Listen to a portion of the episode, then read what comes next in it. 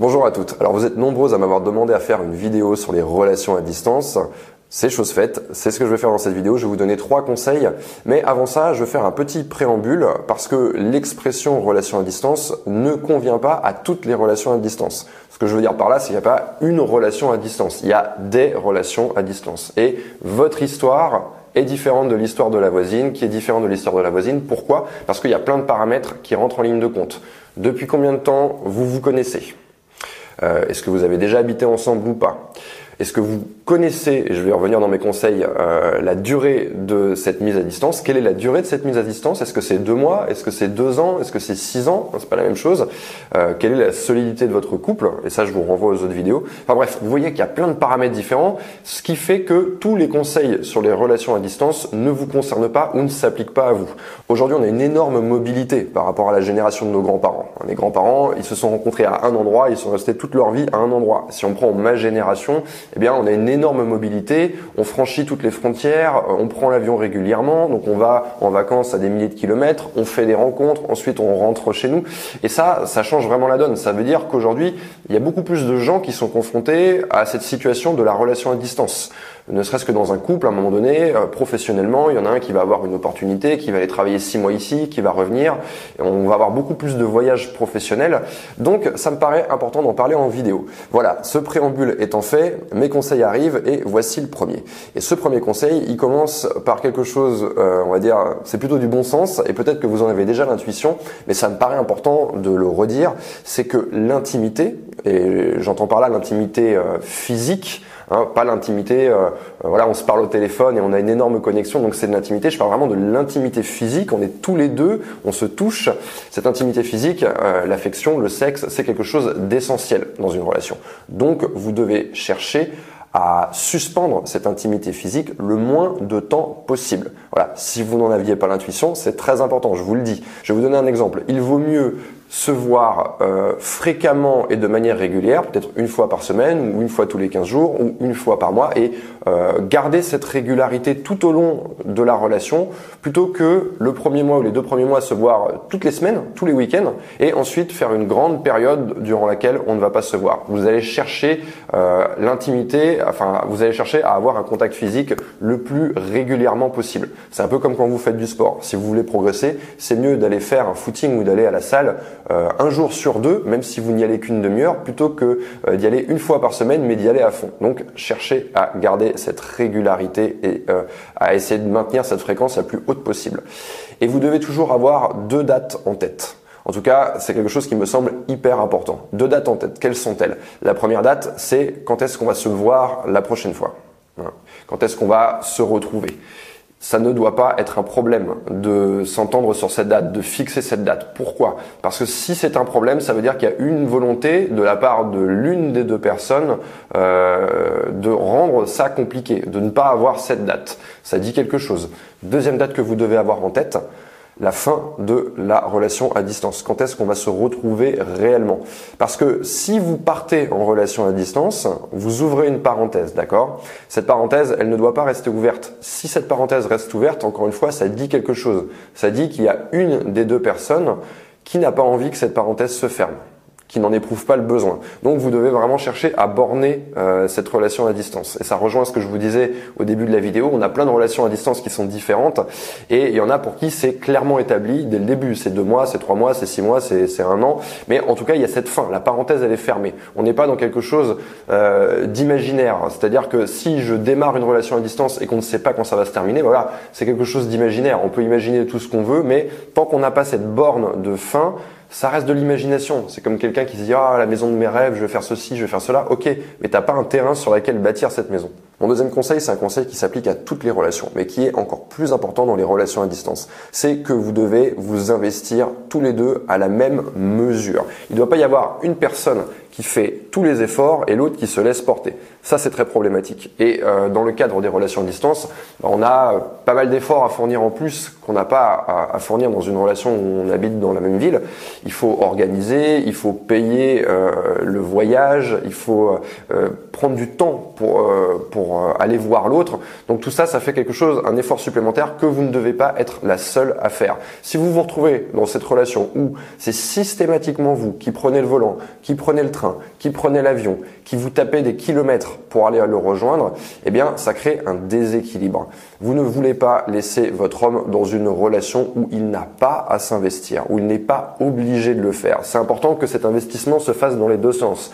Pourquoi? Parce que c'est en investissant dans la relation, dans, l'entité relation, qu'on euh, maintient notre amour c'est un petit peu compliqué, c'est un petit peu euh, étrange peut-être comme concept, mais on pense souvent à tort que parce qu'une chose est importante, eh bien naturellement on va s'investir pour cette chose. Or c'est plutôt l'inverse qui se passe en réalité. C'est parce qu'on s'investit beaucoup pour une chose que cette chose est importante. C'est comme une partie de poker. Si vous jouez une partie de poker avec des jetons de 1 centime, imaginons que votre relation c'est la partie de poker, vous jouez avec des jetons de 1 centime. Ok, vous jouez des, des, des micro-mises, c'est pas du tout important. S'il se passe un truc à un moment donné, qu'il faut quitter la table de jeu, c'est pas grave. Maintenant, si vous jouez euh, avec des jetons de 100 euros, ah, c'est plus la même chose. La partie, elle est beaucoup plus importante. Alors, j'ai pris l'exemple du poker. Euh, je ne suis pas en train de réduire cet investissement à de l'argent, évidemment, puisque c'est un investissement de toute nature. C'est euh, voilà, de la créativité, de la présence, du temps, de l'argent, évidemment, ça rentre en ligne de compte, puisque c'est quand même un investissement. Mais c'est l'investissement au sens large. Vous devez chercher à garder cet investissement euh, réciproque. Je vais finir cette vidéo par un troisième conseil qui est un peu plus léger, mais qui est tout aussi important à mon sens pour une relation à distance, euh, qui concerne la communication. Alors vous vous doutez bien que la communication c'est crucial déjà dans une relation, mais dans une relation à distance, puisqu'on se rattache à ces moyens de communication, on essaye de réduire la distance en essayant d'avoir une meilleure communication, très bien, et c'est tout à fait normal que on, observe dans une relation à distance un petit peu plus de temps au téléphone, un petit peu plus de lignes écrites dans les messages, mais il faut pas euh, tomber dans le piège de devenir envahissant. Il y a toujours une limite à ne pas franchir. Le mieux est l'ennemi du bien, comme on dit, et trop communiquer, euh, bah à un moment donné, c'est bien de communiquer, mais trop communiquer, ça va pénaliser votre relation. Il y a toujours un moment où on devient envahissant, on devient redondant, on devient prévisible. Donc vous devez chercher en fait cette limite entre le euh, voilà, communiquer suffisamment et le trop communiquer et essayer de ne jamais rentrer dans cette zone où, à un moment donné, l'autre se dit, oh, il y a trop de messages, j'arrive pas à y répondre, on a passé deux heures au téléphone hier, euh, maintenant on repasse une heure au téléphone, etc. Ne rentrez pas dans, un, dans une euh, fréquence, une durée de communication que vous n'allez pas pouvoir tenir sur toute la longueur de votre relation à distance. Je vous dis ça en particulier si votre relation à distance est en train de commencer ou va commencer. Souvent, on est chaud patate dès le début. On a envie, euh, l'autre nous manque énormément, donc on a envie de beaucoup s'appeler. Qu'est-ce qu'on va observer? Énormément d'efforts sur la communication au début. On part sur un rythme que, le, que ni lui ni vous n'êtes capable de tenir et ensuite on a une dégradation. Cette dégradation, elle n'est pas bonne pour le, pour le moral. Donc c'est bien de partir en vous disant je vais être un tout petit peu frustré au début, c'est pas grave sur les deux trois premières semaines, mais ma communication elle va rester euh, régulière, constante. On va pas avoir une espèce de courbe qui fait euh, qui est à fond au début, qui diminue. Vous devez chercher à avoir une communication, alors euh, qui va avoir, il y aura des hauts, il y aura des bas peut-être, j'en sais rien, mais en tout cas vous voulez que ça bouge perpétuellement. Vous n'avez pas envie d'avoir un énorme haut et un énorme bas. Et pour terminer cette vidéo, j'ai envie de rajouter une chose sur la communication moyens qui s'offrent à vous sont nombreux. Ne vous limitez pas, essayez en fait, si vous voulez, de, de ce besoin de communication, cette envie que vous avez de parler avec l'autre, essayez de ne pas en faire quelque chose de quantitatif, essayez plutôt d'en faire quelque chose de qualitatif. Et euh, pour moi, dans ce qualitatif, il doit y avoir la notion euh, de surprise, d'imprévisibilité. C'est-à-dire que vous ne devez pas installer des routines. On dit souvent, ouais, le couple, la routine, c'est l'ennemi du couple. Bah, c'est la même chose à distance. Si vous vous appelez une heure tous les soirs, bah, vous êtes en train de créer une routine. Donc vous devez essayer de varier, de jongler avec les différents moyens de communication qui sont à votre disposition. On pense tout de suite à Skype, message, euh, FaceTime, etc. Enfin, se, se voir au téléphone, s'appeler au téléphone et s'écrire. Mais il y a plein d'autres choses que vous pouvez faire. Et euh, je ne sais pas si vous y avez pensé, mais vous pouvez utiliser la voie postale. Je sais que c'est un petit peu désuet de nos jours, mais il y a plein de choses à faire avec une boîte aux lettres. Je parle pas nécessairement d'écrire manuscrit euh, et d'envoyer euh, des lettres, mais euh, vous pouvez par exemple faire livrer quelque chose à la personne que vous aimez. Vous pouvez lui envoyer un livre que vous avez lu et marquer quelque chose, je sais pas, derrière la couverture, un petit mot et lui envoyer. Ne pas le lui dire. Vous voyez, on peut créer de la surprise comme ça. En fait, je, je t'envoie un livre, mais je ne te préviens pas à l'avance, parce que si je te préviens à l'avance, évidemment, ça va gâcher toute la surprise.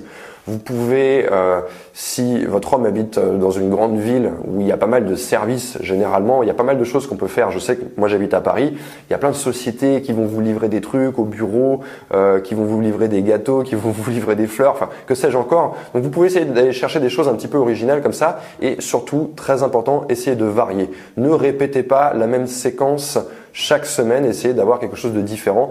Il y a un jour où vous n'êtes pas écrit, c'est pas grave. Il y a un jour où vous êtes, vous écrivez plus. Essayez d'y aller vraiment à l'envie, euh, aussi en fonction de ce que vous avez envie de partager, de ce qui vous arrive dans votre vie, et essayez vraiment de, de communiquer sur un plan émotionnel, à savoir, je vais t'envoyer quelque chose, euh, par exemple, qui m'a touché, qui m'a fait rire, euh, ou en tout cas qui va provoquer euh, une émotion chez euh, chez l'autre personne. Voilà les trois conseils que j'avais envie de vous donner dans cette vidéo sur les relations à distance. Je vais peut-être faire d'autres vidéos sur le thème si vous avez des questions, donc je vous invite à les poser en commentaire.